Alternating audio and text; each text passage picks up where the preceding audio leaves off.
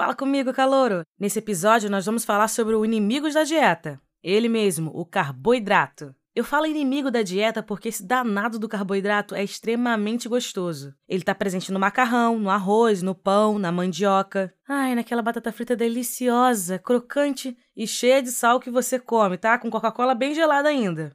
Mas a gente vai ver aqui quais são as suas funções, a sua composição e, não menos importante, veremos as suas classificações. Então, bora lá agora começar pelas funções do carboidrato ele tem uma função muito importante que é a função energética. Lembre-se disso, hein? O carboidrato proporciona energia para nossas células. É muito importante também a função estrutural do carboidrato. E ele, por sua vez, é composto de carbono, hidrogênio e oxigênio. E tem uma forma bem simples para isso.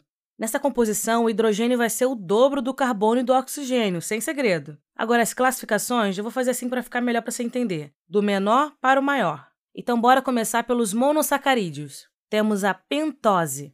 Pen é 5, ou seja, 5 carbonos, 5 oxigênios e 10 hidrogênios. E aí, dentro da pentose, nós temos a desoxirribose e a ribose, que fazem parte do nosso DNA e RNA.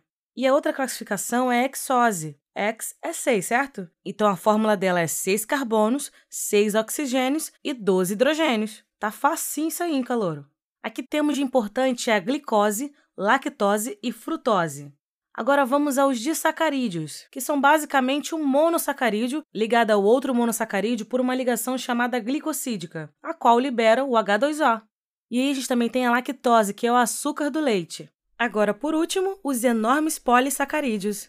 São carboidratos gigantes com muitos monossacarídeos. Eles são insolúveis e armazenam energia. Agora vamos dividir aqui o polissacarídeo de energia para a estrutura.